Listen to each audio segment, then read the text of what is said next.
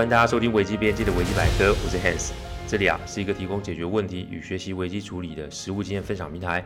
各位有空的话，请上网 Google 危机边界就可以找到我们，里面不只是心法，还有实战的做法，可以让各位累积关于危机处理的知识与能力。当然，如果眼前真有问题无法处理，也欢迎各位用信件与我们联络，我们也会提供顾问式的服务。谢谢啊，各位对我的关心。前一阵子啊，身体有一些小状况，所以上周录音的时候声音有一些卡痰跟沙哑。那经过一周的调养之后，我身体恢复得不错。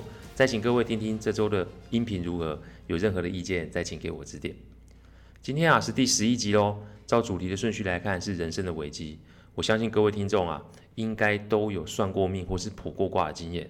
正所谓啊，庚子年它是一个非常多状况的年。前一阵子啊才得知一位资深的艺人过世的消息，这个还真的是吓坏了不少人。那随着坊间很多命理节目的兴起啊。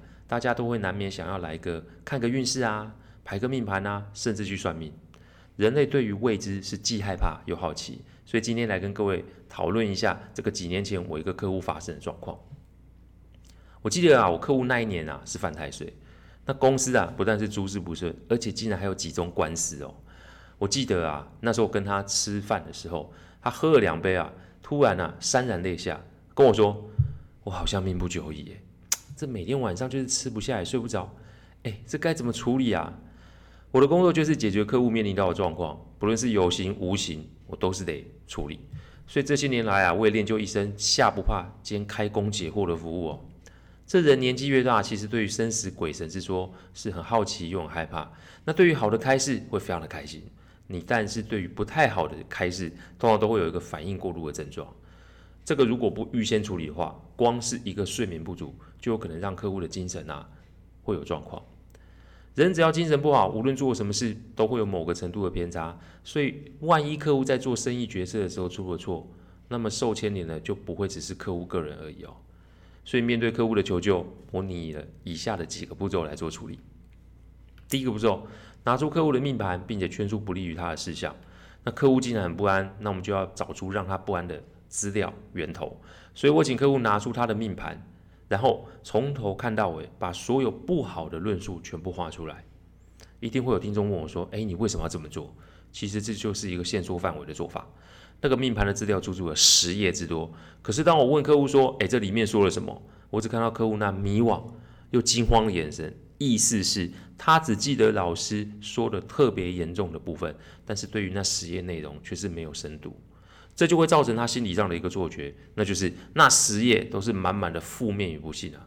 这也难怪客户的压力啊会有那么的大。所以我能做的就是让客户亲眼看看这十页里面关于这个不幸的论述有多少，不多不少，只有两页。所以我建议客户，不如我们就照着这两页资料来做一个彻底的论述验证以及相关的风险预防。于是我们就拿着这两页资料，开始了全台走透透的行程哦。第二个步骤，全身走透透，顺便所有的老师及师傅，客户是做生意的，基本上啊，名片夹里面的命理老师名单就有十三位。那跟这些老师啊都约好时间之后，我想想，这都还只是台北市的部分呢。我那个时候想，啊、要么不要算，不然我们一次给他算到底好了。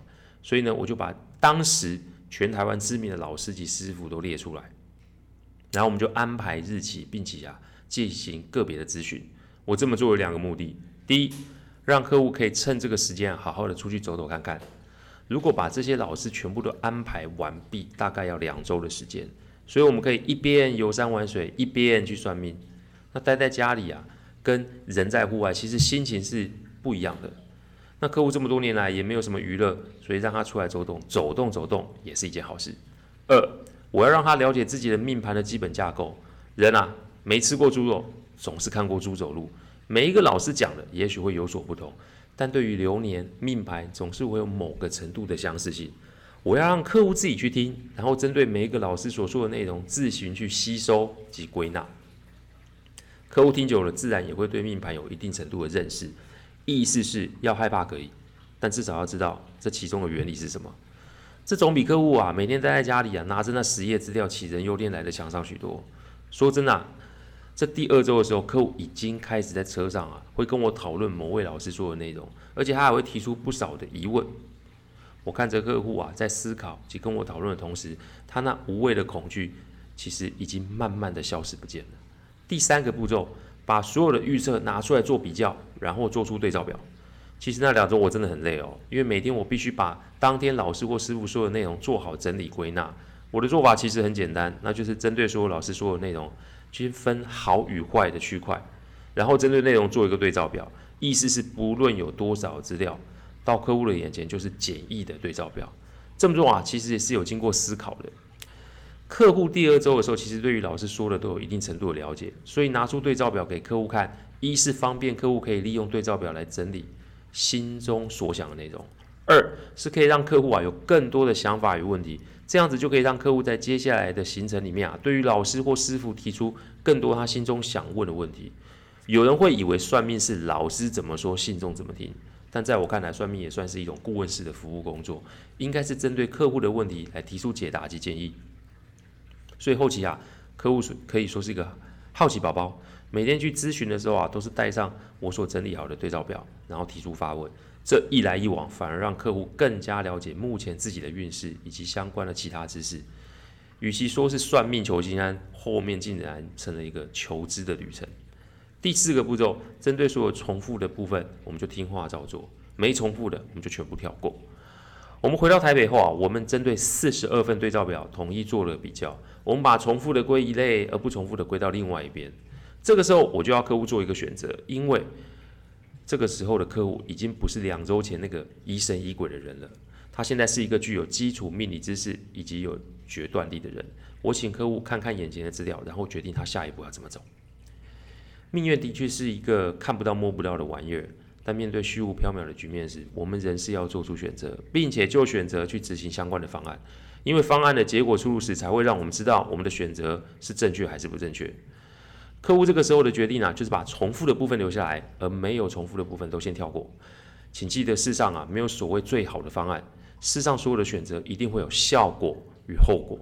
所以，与其原地踏步，并且在那边惶惶不可终日，倒不如做出决定，然后从容面对。光是这么做，客户原先的精神压力啊，就已经消除了不少。接下来，针对重复的事项，我们拟出一套预防的方案，比如说早上要几点出门，晚上几点回家。这假日没事啊，尽量不要外出，都待在家里。那家中的风水啊，要做一些改善等。这总共大约是二十几项。那我呢，在一周之内也全部的搞定，让客户可以安心。各位觉得结果是如何呢？直到那一年结束的时候啊，客户不但没有出什么事，反而啊，那几宗官司啊，也都顺利的解决了。这么多年过去了，每次客户看到我啊，都会聊到这件事。他对我那时候提出这么天马行空的解决方案，也是不可思议哦。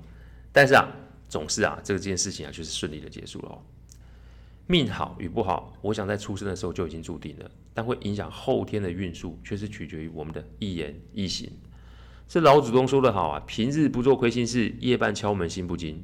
意思是我们要注意我们的言行举止，只要我们怀着一颗正直光明的心，上天自然会保佑我们度过难关。反正啊，如果我们过于的迷信，然后沉迷于宗教与仪式，不可自拔，结果就是你会妄想用金钱或是奉献来换取上天的庇佑。言行的失准，再加上心智的迷失，你要不出事，我还真觉得奇怪嘞。未来的环境啊，的确会有很多状况，但希望各位要学会务实以对，并且按部就班的解决，千万不要过度的寄情于宗教，否则本末倒置的结果就是会让自己受害。感谢各位聆听，听完之后如果有任何的意见，请上我们的网站危机边界留言。我们预计啊会每周一中午上架一个 podcast 的主题分享，各位有任何想听的主题，也可以透过留言给我们知道。再次感谢大家，我们下次再见，拜拜。